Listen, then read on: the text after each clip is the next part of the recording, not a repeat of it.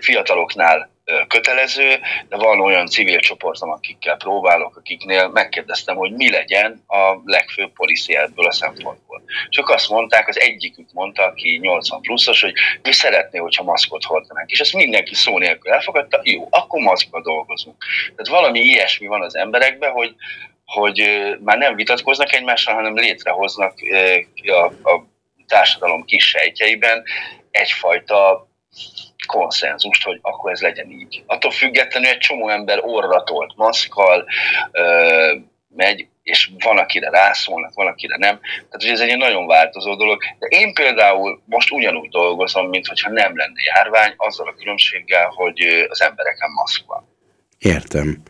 Jó, és tegnap este arról beszélgettünk, tegnap este azt érintettük, hogy tulajdonképpen talán egy ponton változott ez a te életedben, hogy most te is többet olvasom, ugye én beszélgettünk arról, hogy én, én hogy dolgozom fel ezt a dolgot, és én mondtam azt neked, hogy hát most, most megváltozott, és most így visszakanyarodott oda, hogy most megint újra többet olvasom, és ugye több, e, párhuzamosan több dolgot is pörgetek. Ez hogy van nálad akkor? Nekem ez, nekem ez már nagyon régóta van, és ezt a paradit, tehát hogy, hogy van egy eszköz, és ez az e-book, ami segít nekem abban, hogy több könyvet olvashassak. Tehát, hogy ö, Persze vicceskedek azon, hogy a családomban senki nem olvas elbukott, és mindenki gyűjti a papírkönyveket, és ezen én vicceskedek, hogy éljen a pergamen és a postagalam. De sajnos az a helyzet, hogy én, hogy én két-három könyvet folyamatosan olvasok, és ezek ilyen 1800 oldalas, meg több kötetes, szóval ezt cipelni magaddal nem egyszerű és az e-book lehetővé teszi azt, hogy a hangulatomnak megfelelő szöveget olvassam. Igen, ez is mennyire fontos. Ez is mennyire. De most éppen nem akarom folytatni ezt a, ezt a, ezt a történetet, hanem valami, valami tanulmányra vágyom, akkor semmi gondom nincs, hanem azt nyitom meg. És nekem ez nagyon sokat segített abban, hogy többet olvasok. Én is ingázok egyébként, tehát ilyen napi egy óra ö, szín olvasási időm van, és ö, hát, tehát, hogy amikor lehet, olvasok inkább. Igen, mert nagyon jó kikapcsolja a fejet, mert én is, én is ehhez a megoldáshoz nyúlok, tehát én, én sem más csinálok, mint azt, hogy megpróbálom úgy elterelni a gondolataimat, tehát átálmodom magamat egy, most vagy ebből a szempontból mindegy, hogy ez most egy szakmai könyv, tehát egy történelmi realitásban, ami rég volt, vagy egy fantasybe, most például nagyon jó el vagyok Sapkowski, elnézést kérek, Andrzej Sapkowski a Jaj, magyarul akartam gyorsan mondani, hogy, hogy mi, hogy hívjuk magyarul a Witcher-t? Ja, a vaják. Vaják. Legalábbis így fordították a netflix hogy vaják. Elnézést kérek, igen. Nem, nem, ez marad nem jött rá a számra, egyszerűen azért, mert nem használom. Tehát, hogy így, így tehát én nem a Witcher, tehát nem a vajákot olvasom, hanem a Huszita trilógiát, és nagyon jól el vagyok vele, hiszpetlenül élvezem ezt a dark, borzasztóan végtelenül cinikus, nagyon sok törivel feltöltött irodalmat, és nagyon jól kikapcsol. Tehát nagyon szépen eltereli a gondolataimat. A legfőbb gondom egyébként az, hogy mindjárt el fogom olvasni, és ugye magyarul hozzájutni, az egy kicsit problémás, mert én még mindig ilyen rohadt papír alapú, tehát ez, ez borzasztóan elitista, és én ragaszkodom a papírhoz, és tudom, postagalam, meg mi, pergamen, tudom. De ez én ilyen... abszolút megértem. Tehát, hogy az, hogy szagolgatjuk a könyvet, az az, az emberek, az az emberek 90%-ánál van, hogy ez, ez hozzátartozik az olvasás rítusához, hogy a papírnak van egy illata. Iszonyan, tehát ez szerintem ilyen top 3-as ilyen fétisem, hogy, hogy a papír alapú könyv az olyan kell legyen. De azt gondolom, hallgatók, hogy nyugodtan használjanak e ami jól esik, de olvassanak, mert érdemes, nagyon, nagyon ügyesen el lehet terelni a gondolatainkat erről. De még miért tovább folytatnánk a beszélgetést, tudsz nekünk esetleg valami zenét ajánlani? Zenét? Én mostanában, tehát hogy uh, tehát nálunk a családban mindig az szokott lenni, hogy amikor valakinek névnapja van, vagy születésnapja van, az zenével ébresztjük, és igyekezzük. Tehát a másik három ember megpróbálja összerakni azt, hogy mi lehet az a zene, amivel keltjük őt. És most volt legutóbb a feleségemnek a névnapja, és a, hát most meg nem mondom az előadót, de mindjárt kikeresem, a, Még egy kört mindenkinek, vagy a Drunk című filmnek a fő címdala volt az, ami Vera most nem, Vera most nem boldog ezért az extra feladatért, de ezt majd valahogy megoldjuk, kedves hallgatók. Egy, egy, egy pillanat türelmet, és mondom neked, hogy ez Scarlet Pleasure-nek a What a Life című száma. Jó, akkor ha meg tudjuk érni, meg tudjuk, akkor nem sokára fölcsendül. Rendben.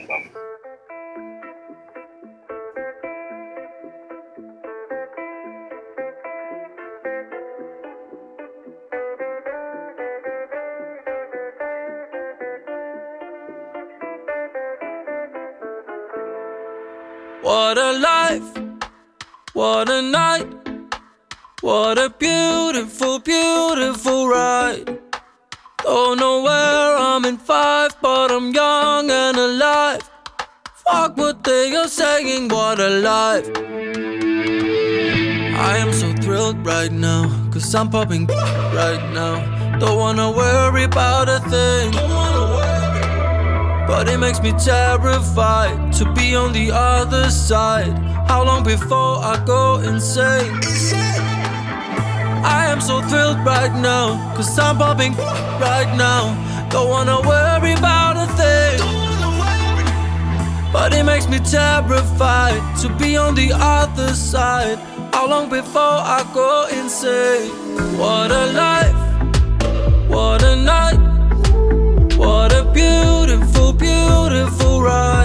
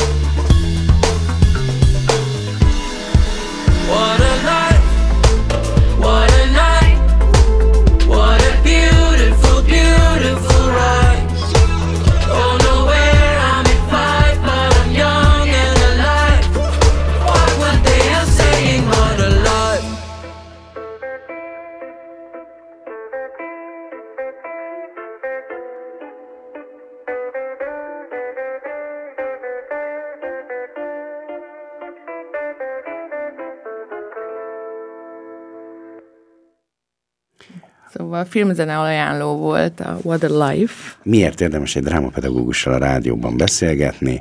Mert Bandó most egyszerűen azt mondja, láttatok a filmet? Nem. Nagyon jó. Úgyhogy kedves hallgatók, tehát akkor... Mi volt ez? Menjünk még egy ez? kört, vagy mi? Ö, ez a még egy kört mindenkinek futott magyar címen, a, a, a Druk című ö, film, ö, Wittgensteinnek a, a, a rendezőnek a filmje. Szerintem úgy könnyen megközelíteni, hogy Mats Mikkelsennek a legutóbbi nagy alakítása, de mindenki nagyon jó, jó, jó játszik ebben a Dán filmben, ahol középkorú enyhén, kiég, enyhén vagy teljesen kiégett pedagógusok arra jönnek rá, hogy az alkohol szint 5000-éken tartásával az életük stresszfaktora lecsökken, és sokkal jobbak lesznek és uh, nyilván ez a kísérlet ez egy ilyen kicsit uh, más, más irányt vesz, mint amire ők számítanak, de hogy szerintem egy iszonyatosan fontos dologról beszél ez a film, ami európai kultúránkban, hogy ugye a legális tudatmódosító az alkohol, hogy uh, hogy mint minden a mi társadalmunkban nem egyszerű ez sem. Tehát nem lehet azt mondani, hogy alkohol nélkül kell élnünk, és azt sem lehet mondani, hogy, hogy az alkohol démona nyugodtan hatalmasodjon el rajtunk, mert jobb emberek leszünk tőle. És Nagyon... ezt, a, ezt a dolgot vizsgálja oda-vissza több szituáción keresztül, hogy mit jelent az ünneplés, mit, jelent, mit jelent a, a napi stressz, mit jelent a vizsgadruk, mit jelent a kiégés, és hogy ezekben hogy szerepel az alkohol. És, az, hogy, és ez nagyon, nagyon pontosan és szépen járja körül ez a film. Jó, az, az, én nagyon szépen köszönöm a tanácsot, mert akkor majd rákeresünk, és hát akkor most nevezzük nevén a helyzetet, tehát egy ilyen nagy streaming szolgáltató van nekünk, és ugye tegnap ugye elcsodálkoztál, és mondtad, hogy hát, és ugye milyen lehetőségeink vannak otthon, hogy milyen filmeket nézni, és ez mit ad hozzá, és ebben egy nagyon érdekes beszélgetésbe jutottunk bele, ahol, ahol most nem fikázom konkrétan az adott szolgáltatót, de, de Hát azért ez elég tömény. Tehát én is érzem azt, hogy nagyon sok időt töltünk adott esetben avval, hogy mondjuk scrollozunk, tehát pörgetjük azt, Keresjük, hogy... de azt hiszem nem mi vagyunk az egyetlenek, mert, a, mert láttam én erről már mémeket is, meg, meg vicceket is, hogy háromnegyed óra, amíg kiválasztott, és az bekapcsol, végül aztán mit tudom, hogy nézel egy jó barátokat, és az első 15 perc után meg amúgy is bealszol. Igen, igen, kb. igen. Rengeteg TikTok videó volt egy időben erről, hogy a válogatók válogatom a Netflix kínálatát. Jó, kimondtam, ezt nem szabad, vagy szabad? Mindegy, hát nyilván, tehát most nincs ezzel, nincs ezzel új dráma. Ami marha érdekes jelenség az az, hogy ugye már nem úgy tévézünk, tehát ez teljesen megváltozott ez a szokás. Nem tudom őszintén megmondani, hogy ez mondjuk ma itt Ausztriában, felső Ausztriában milyen arányokban megy, hogy hogy fogyaszt most ma egy egyszeri osztrák, vagy ausztriai magyar fogyasztó, de mi konkrétan nem nézünk már tévét, és hát megváltoztak ezek a szokásaink, és valószínűleg, tar- valószínűleg tartom, hogy maga a pandémia is nagyon erősen hozzátette, hogy ugye ezzel is ventilálok este, hogy, hogy így, így leülök, és nem minden este, de úgy belökök mondjuk, mi, mi sorozatozunk főleg. Tehát mi arra, arra vagyunk képesítve mostanában, hogy fél óra, 45 perc, abba férjen ha, bele. Ha túl, sok, ha túl sok időnk van, akkor két rész egy sorozatból. Igen, korunk műfaja sorozat, pontosan. Ne olvas nagyregényt, olvas novellát. Köszönjük. Igen, ez így, így sűrítve, ez eszenciálisan ennyi, de ezt viszont mindenképpen ajánlom, hogy az atypical keressenek rá, kedves hallgatók, mert ezt még én tudom nagyon jó szívvel ajánlani.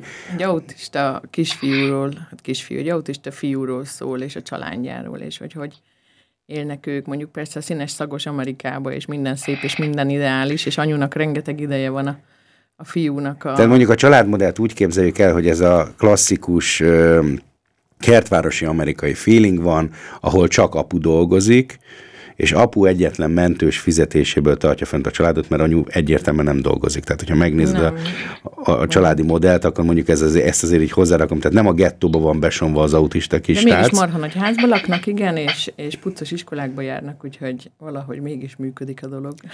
Szóval igazából... A színészkednek mellett. De nem rossz, tehát tényleg jó a sorozat, tényleg érdemes megnézni, hogy egy milyen szemszöget ad hozzá lehetne mélyebbre menni ebben is, de majd biztos lesz valami Dán sorozat Mads Mikkelsennel, ami aki a... Még a, Rita, a Ritát ide berakhatjuk, az egy nagyon jó kis Dán sorozat volt, ezt nagyon szerettük. Te láttad a Ritát egyébként, Bandó? Rita? Uh-huh. Ez a cím, hogy Rita? Igen. Nem, nem, nem, nem, nem. Dán Én sorozat nagyon, is. Nagyon ritkán nézek sorozatot, de mindjárt elkeresek. Nem szív, láttam. Szívből ajánljuk róla. egy... Te mesélsz. Hát én imádom. Az a, a, a finoman alkoholista, de egyébként láncdohányos tanerő Dániában, aki egy középiskolában tanár, és hát a saját életét sem igazán tudja kordában tartani. Viszont pedagógusnak nagyon jó.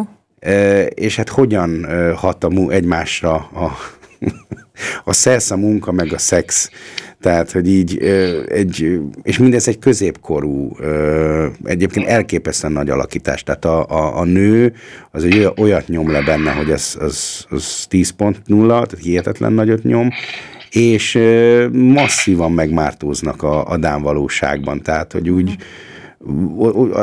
ott mélyebbre mennek. Tehát ott nem... Hát Igen, a tudatipar szerintem abból a szempontból lehet, lehet a net, tehát hogy ha már kimondjuk, van egy ilyen kifejezés mozgóképre, ez a Netflixizáció, ami azt jelenti, hogy bizonyos jó tartalmakat elrejtünk sok szemét közé, és akkor azt így kidobjuk. És szerintem ugye, ugye szerintem minden stream szolgáltató valahol a tudatipar része, ami, amiből azért megtanuljuk azt, hogy hogyan kell használnunk bizonyos társadalmi viszonyulásokat, és ebben szerintem nem rosszak ezek a stream szolgáltatók, tehát olyan dolgokkal foglalkoznak, hogy amik tényleg fontos. Tehát azért lehetne ez sokkal rosszabb, ha mondjuk egy olyan tudatipar vezetés lenne, amely azt mondaná, hogy a férfi a legfőbb Isten, és az erőszak mindenre megoldás. Ehhez képest ezek a sorozatok azért nem ezt mondják, és az, ahogy az, ahogy az agyunkat szépen ezek a történetek, csillapítatatlan történetéségünk miatt fogyasztjuk ezeket, és ezek a történetek mind egy kicsit arról szólnak, hogy a világ nem egyszerűen megismerhető, a világban vannak elesettek, azokkal foglalkoznunk kell, az empátia nagyszerű dolog. Valahogy minden sorozatnak van egy ilyen, egy ilyen kitétele, hogy ezekről szólnia kell, és ez szerintem tök jó. Tehát, hogy jó, én most visszakanyarodok a... keresztül tanuljuk. Igen? Bocsáss meg, visszakanyarodok a Netflixizációhoz, mint fogalomhoz, mert engem ez most úgy ért el, hogy én néztem azt a ö, három, nem, talán több mint egy hónapja volt ö, ö, csúcs ö, listavezető, ez a Squid Game, ami tényleg szerintem elég csak elmondani, szinte biztos vagyok benne, hogy a hallgatók többsége azért nagyjából tudja hova rakni. Ha magát a sorozatot nem is látta, de a, a maszkot az biztos, hogy látta. Tehát ezt a nagyon jellegzetes fekete, ilyen feketére festett vívó maszk, amin egy kör vagy egy háromszög van és én magam a Squid Game-et láttam, ez a hümmögök, hát nem a legjobb, de ugye alapvetően egy, egynek jó volt, de gyönyörűen rácsúsztam a reklám és a, az ajánlók miatt erre, hogy egy másik koreai sorozatot, a Hellboundot néztem utána. Vagy hát nem néztem meg, mert igazából az első epizód közepén elkezdtem pörgetni, és gyönyörűen kijött az, hogy ez már hogy mondjam, még az előzőnek sem tudta a színvonalát tartani, és, és nagyon hamar oda jutottam ki, ami mondjuk nálam megöli az sorozatot, hogy kicsit utána olvastam, kicsit beletekertem, és azt mondtam, hogy jó, ezt ultra elengedem, mert ez viszont már gagyi. Ez most viszont, ha ma ezt számokkal fejezzük ki, ez a gagyi, ez szó nélkül leverte a Squid Game-et adatokba. Tehát biztos, hogy lesz második része, tehát második szezonja, mert az egyébként is ugyancsak rövid ideig csúcs tartó Squid Game, de konkrétan mérföldeket tudott ráverni. Tehát, hogy hogyan működik ez az ipar, és hogyan fejeződik ki, ez bődületes. Tehát nagyon, nagyon durva. Miközben én úgy keresek a, a Netflixen, hogy nagyon utána nézek, ilyen, ilyen próbálok ilyen történelmi sorozatokat keresni, német sorozatot, tehát hogy magamnak ilyen ventilációs jelleggel, például a Saritével nagyon jól el volt, ami egy német történeti sorozat, és egészen történethű, tehát azt is tudom ajánlani a hallgatóknak, a Charité, a berlini főkórház, de, de tényleg keresni kell sokat, és benne rettenetesen engem idegesít ez a, hát borzasztó sok a szemét, ahogy te is mondtad. Hát ez, ez, ez a listát, tehát ez a lista, tehát a legnézettebb mi alapján, ki, a, ki, ki állította ezt össze, hol lehet ennek utána nézni? Ez nekem egy kicsit, tehát hogy mondjam, kétkedéssel fogadom, fogadom el a Netflixen ezeket a listákat. Tehát, hogy van egy szolgáltató, aki, aki önmagának szolgáltat listát. Szerintem ez, hogy mondjam, egy kicsit nevetséges ez a dolog. Tehát, hogy ha mondjuk fogok egy sorozatot és fölrakom, mert miből tart a honlapon előre, akkor azonnantól egy idő után első lesz. Tehát, hogy ezeket én nem is nézem, ezeket a legnézettebb, meg leginkább, de, de hogy... Tudod, miért van ennek egyébként csinálom. szörnyű szájéze? Ne haragudj megint, hogy a szabadba vágok. Mert most az, abba bukott bele az osztrák kormányfő, kettővel ezelőtti kormányfő, a Kunz, uh, Kurz, Sebastian Kurz, hogy manipulált közvéleménykutatási adatokat rendeltek meg, és egy ilyen bartel bizniszben voltak a bulvár sajtó egyik alakjával. Csak nem. Csak de, és ugyan ez még bizonyítva nincs, bár meglepődnék, hogyha nem lenne bizonyítva, mert ez tényleg nagyon közel van ahhoz, hogy egyértelmű, tehát hogy fekete-fehér a szituáció, de hogy nagy valószínűsége politikai jellemzők azt fejtegetik, hogy pontosan azt a 3-4 százalék pluszt, tehát az ÖVP vezetett akkor a közvéleménykutatásokba, az ÖVP egyértelműen elől volt és fölfele ment a mutatója, de ehhez nagyon komoly extrát adott, hogy felülpontozták őket. Tehát ugye van egy ilyen politológiai fogalom, hogy a győztes, igen, tehát igen, hogy igen. ugye az a pozitív hullám, hogy akkor, akkor oda szavaznak emberek. És ugye hát más lett a leányzó fekvés, és itt most konkrétan ebbe bukott bele a ö, konzervatív ö, pártelnök kormányfő. Úgyhogy hogyan manipuláljuk az adatokat, tehát igen, ez a minek hiszek. És ugye Sztálin elvtárs erre mondta régen, hogy hát csak a saját magam által hasz, hamisított statisztikákban. Igen, meg nem az a lényeg, hogy hányan szavaznak, hanem hogy kiszámolja. Ö, hogy de közben én is úgy csinálom, mint te, hogy én például a Netflixen időről időre megnézem, hogy milyen európai tartalmak kerülnek föl. Az HBO-gon ugyanezt csinálom, tehát keresem az európai tartalmakat, és azok között elég jókat lehet találni a Netflixen is, meg az HBO-gon, és most már kurva sokszor kimondtam, bocsánat, nagyon sokszor kimondtam ezt a két nevet, de hogy szerintem az azért az fontos, hogy tudatosan válasszak ebben a dologban, mert egyébként volt egy pont, amikor, ha nekem még egy ö, középnyugati amerikai kisváros környezetben kell megnéznem egy történetet pikapokkal és kockás ingekkel, én megőrülök. Tehát, hogy ez is benne volt, hogy arról a világról már gyakorlatilag sokkal többet tudok, mint mondjuk egy lengyel faluról. Ami meg De nem menjünk ilyen messzire egy borsodi zsákfaluról. Tehát, hogy, vagy, igen, vagy, igen. Egy, vagy egy nyírségi öregedő kisvárosról. Tehát, hogy... Pontosan tudom, hogy mik a jogi, jogi hátterei egy ilyen dolognak, meg hogy néznek ki a házak kívül, belül, oda-vissza, de, de, de valójában sose fogok ott járni, vagy sose fogok ott élni. Egy, egy látszatvilágot nézek, ami, ami annyira nem érdekes, mint díszlet, hogy a történeteim legfőbb díszlete az amerikai kisváros. Hát ezért igazából hát, talán azt javasolhatjuk a hallgatóknak, hogy ne a mainstream tehát próbáljanak meg saját maguktól keresni, és igenis próbáljanak meg egy kicsit kilépni ettől a, a, a közösségi média, meg az általános ilyen sugárzott, hogy mondjam, nagy irányokba, hanem próbáljanak kitekinteni és keresni egy kicsit. És ez egy nagyon érdekes dolog, hogy ha mondjuk csak helytek odáig, hogy mondjuk a Google keresésben a második oldalra ráklikkelek, IT-s szakzsargon az a mi számít. Hát ugye ha keresel, akkor a Google-nek az első oldala, a második oldalra már csak egy százalék kattint.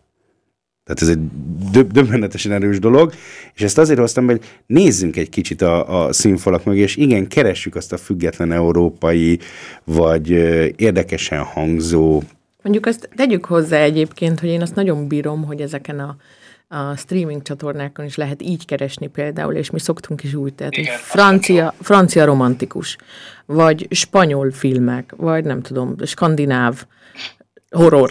Abszolút, csak így, így olyanokba fut bele az ember, hogyha valamilyen uh, top, vagy valamilyen uh, témában nem egészen egy, egyre jár az agyunk a Netflix szerkesztőjével, aki ezt tűzze, akkor olyan filmeket dobál bele, hogy így, így állsz így hülyén fölött, hogy hát ez se nem vígjáték, sem nem spanyol, de hát végül is igen a színésznő talán Igen. ott születhetett Vagy az ember beleszalad olyanba, hogy akkor, akkor beírja azt, hogy klasszikus, vegyi fegyveres, hobbitos, partraszállós, és akkor kiad neki valami rajzfilmet. Tehát, hogy nagyon össze is keveredhet ez a dolog, hogyha a zsánereket így, a szórakoztatás zsánereit az ember nagyon furcsára ki egymáshoz, és érdemes néha úgy, én például az európai tartalmakra keresek rá, vagy a dokumentumfilmekre, és onnan sokkal könnyebb visszajutni olyanra, ami, ami hát, hogy mondjam, nem, nem annyira, most mi, mi erre a jó szó?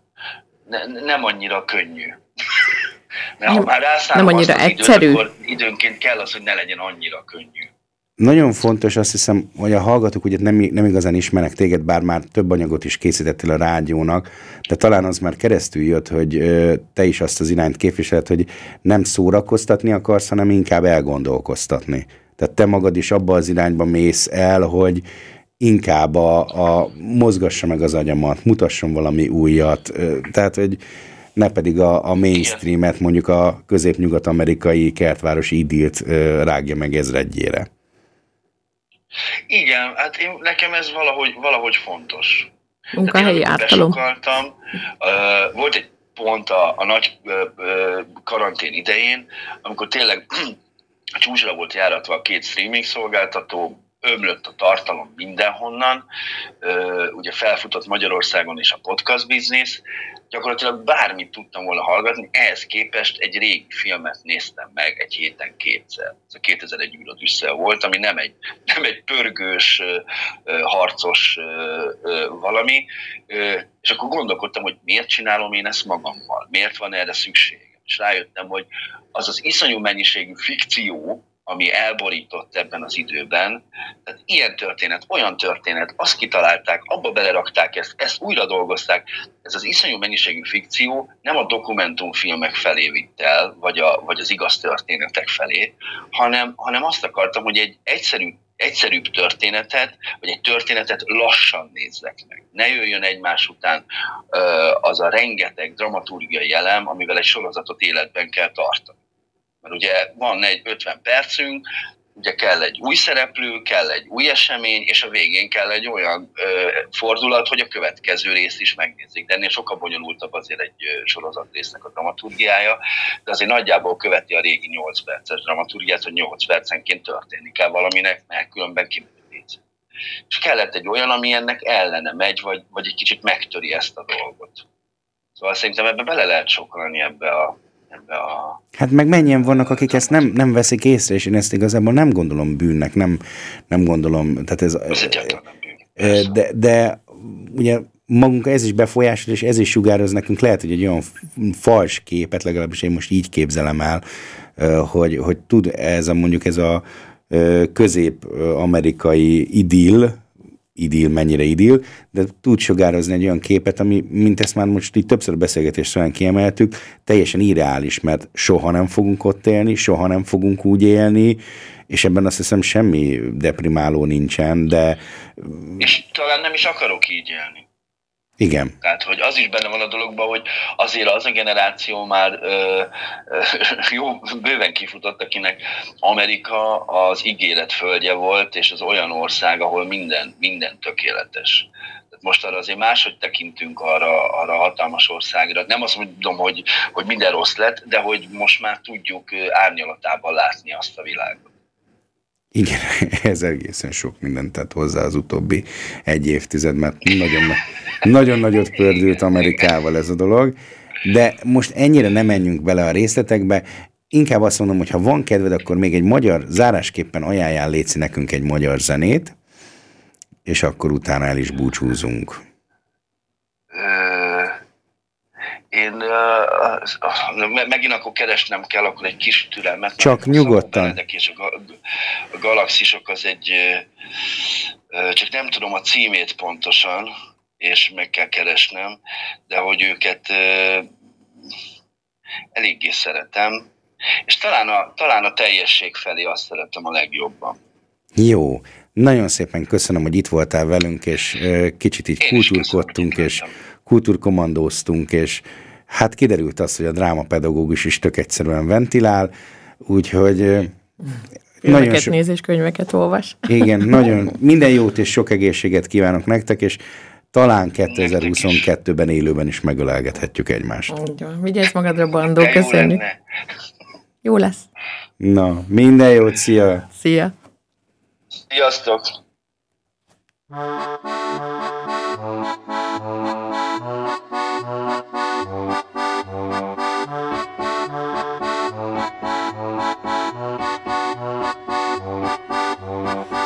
Esküszöm, hogy nem fogok hányni.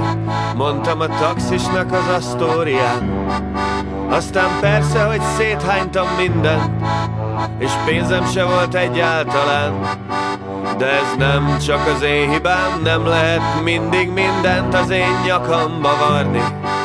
Csak egy elrontott éjszaka vége és úgyse fogok rá emlékezni, úgyhogy szétvertem az öklöm egy trafóház ajtaján, és felszálltam a buszra, ami hazavitt hozzám. Egy millió hétszázezer ember figyeli minden egyes lépésemet, mégis ez az egyetlen város, ahol viszonylag szabad lehetek, mert itt csak akkor maradok egyedül, ha tényleg egyedül akarok lenni. Próbálj meg olyan helyen élni, ahol csütörtök este nincs semmi. Akármilyen meglepő, mégiscsak ezek a legszebb éveink. Felkelünk, dolgozunk, berugunk, lefekszünk, felkelünk megint.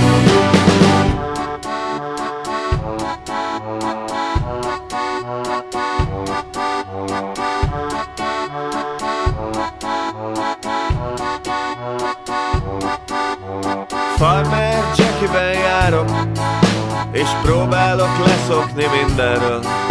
A falnak támaszkodva szívom az utolsó slukkot az utolsó cigimből. Mielőtt elnyomnám a csikket Mint a kisebb rendőrségit. Fiatal vagyok és fáradt, de legalább értem, hogy miért vagyok még itt. Akármilyen meglepő, mégiscsak ezek a legszebb éveink Felkelünk, dolgozunk, berogunk, lefekszünk, felkelünk megint.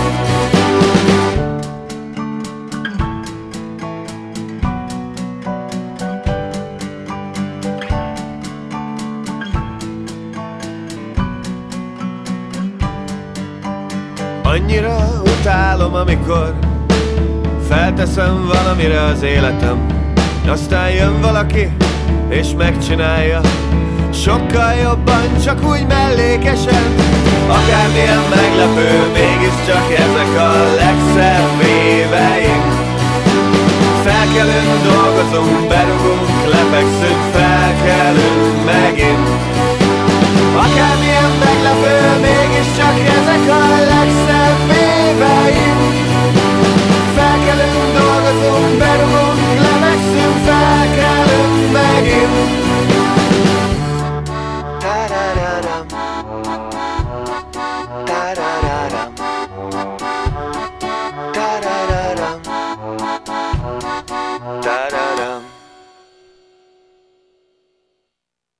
Szabó Benedek és a galaxisok bandó kérésére a, teljesség felé.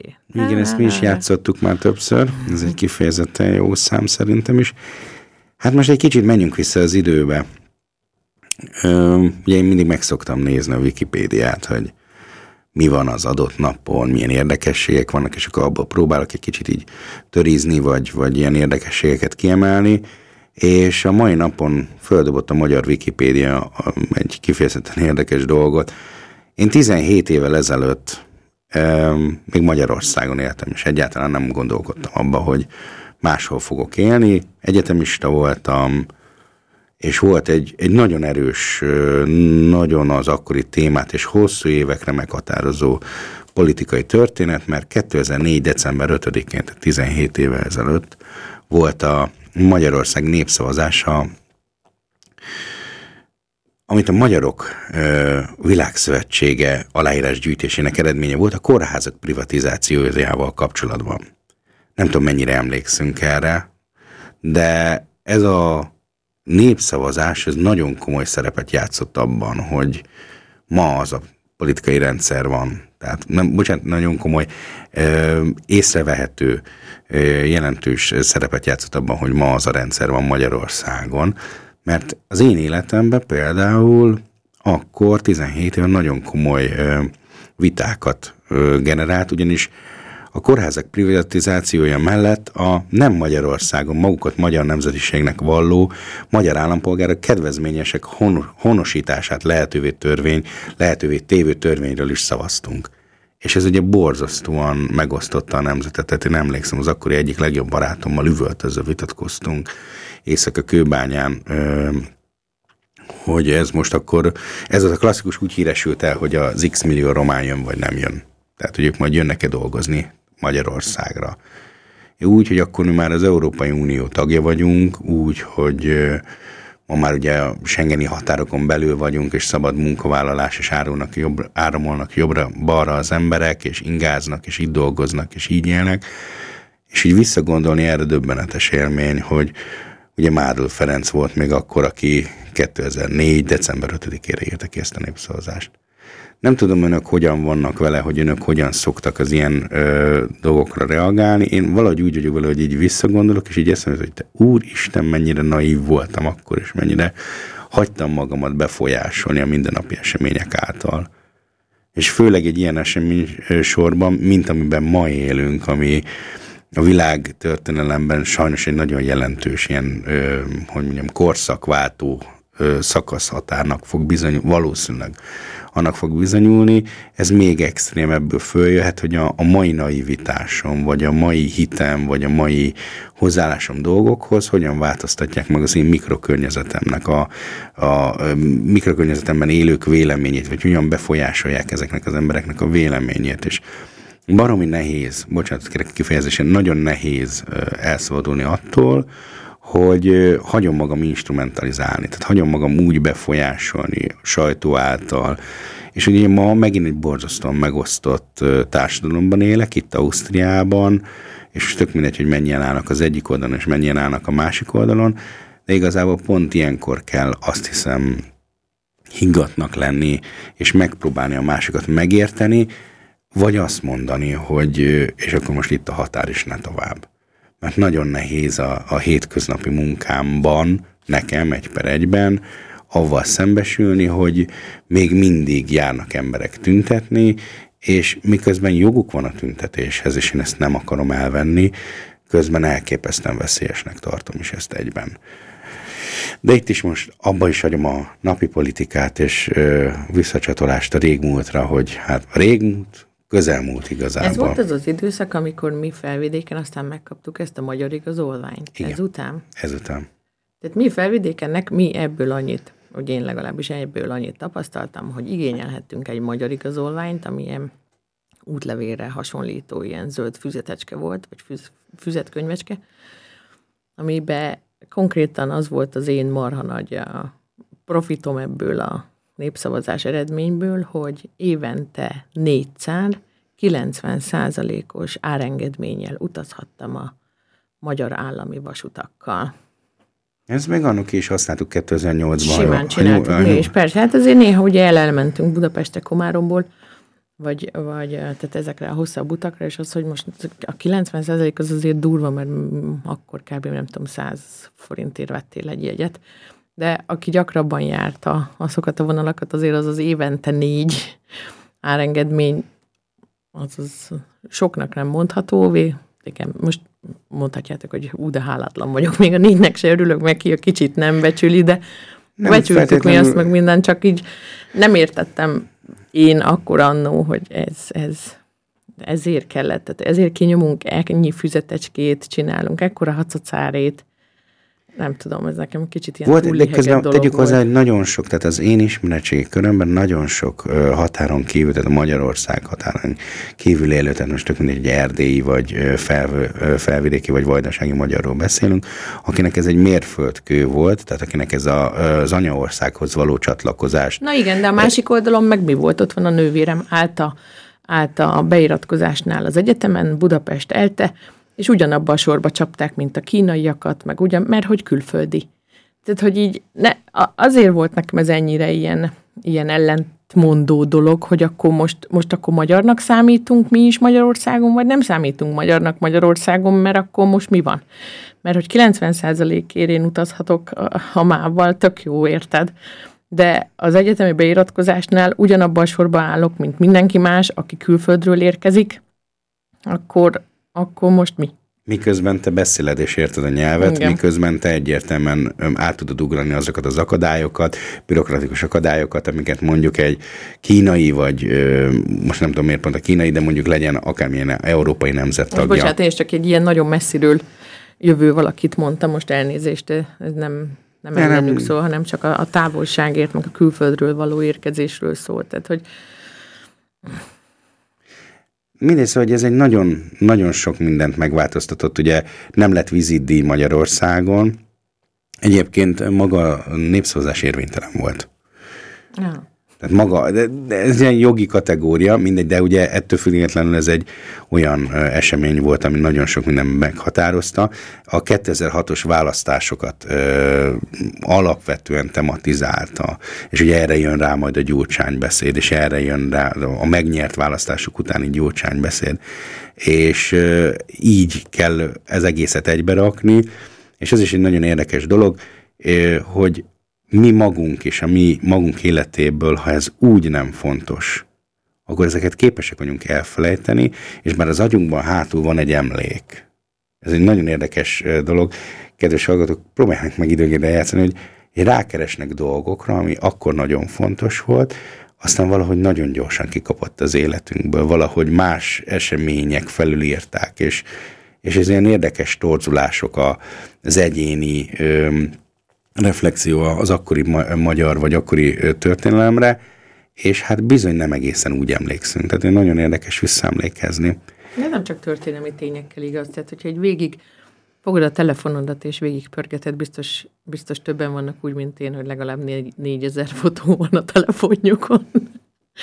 és hogyha az elej... a, modern, a modern technika A modern áldása. technika áldása, igen. Tehát, hogy az elejére tekersz, és megnézed a képeket, amiből biztos, hogy töröltél hogy legyen több hely a telefonodon, de hogy akkor is vannak ott olyan képek, amiről azt gondolod, hogy ú, ezt megcsináltam, mert akkor fontosnak tartottam, és mi, mi is volt? Tehát, hogyha csak, ha nem csak a képet nézed, hanem úgy köré gondolsz, hogy, hogy miért is csináltam meg azt a képet akkor, és mi minden volt akkor, és én milyen, milyen érzésem volt nekem, én hogy éreztem magam, ő hogy volt, hol voltunk, hol éltünk, úristen azóta mi minden történt. Tehát egy nagyon érdekes emlékút, emlékező út. Hasznos egyébként, tehát kifejezetten hasznos már csak azért is, mert az ember időnként felszabadít tárhelyet a telefonján, meg azért is, mert úgy tudjuk rögzíteni, tehát hogy mélyebbre bevésni az emlékeinket, hogy jé, tényleg ez az volt, ez az a kirándulás volt, ahol elmentünk ahhoz a várhoz, meg emlékszem. Meg... Vagy elvesztettem a fülbevalómat, vagy de szar volt, vagy nem tudom, tehát hogy amikor előjönnek, előjönnek apróságok, amikre úgy nem is emlékeztél te, vagy, vagy már nem úgy direktbe emlékszel, hanem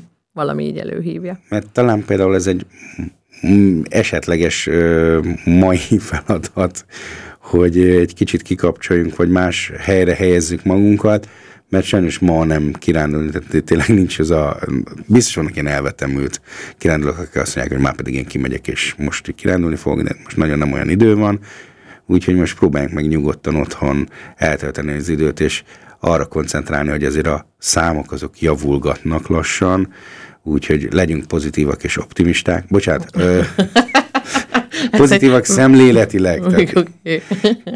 és negatívak. És amúgy meg negatívak, igen, teszteredményileg. Én negatív vagyok, pénteken legutóbb negatív voltam. Na mindegy, kedves hallgatók, le, maradjanak egészségesek. Próbáljanak meg minél többet ventilálni, minél többet kikapcsolni, próbáljanak meg ö, egy ö, ö, hozzátenni ahhoz az élethez, hogy, hogy egymásnak segítsünk, és, és egymásra odafigyeljünk. Hallgassák természetesen a Hungaros stúdiót, jövő héten is itt leszünk önökkel. És ne felejtsetek cipőt suvickolni. Így van. Úgyhogy nagyon boldog előmikulást. Szép vasárnapot. sok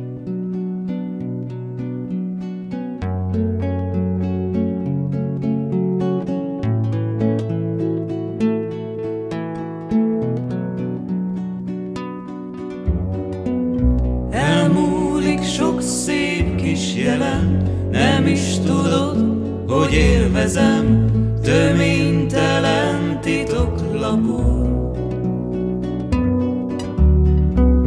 Töménytelen titoklapul feldobhatná egy katapult, itt majd egy nőnek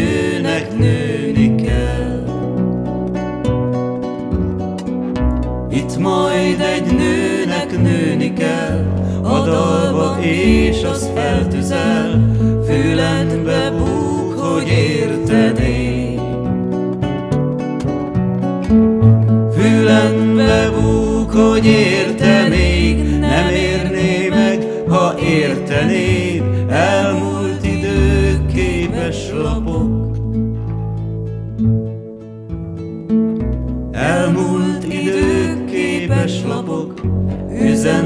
kéne, meg vagyok, üzennem azt, hogy létezem.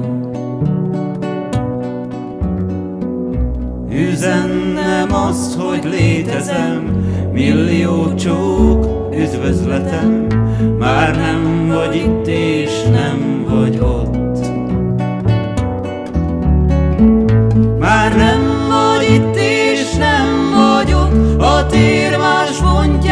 koptatod, zavarba ejtő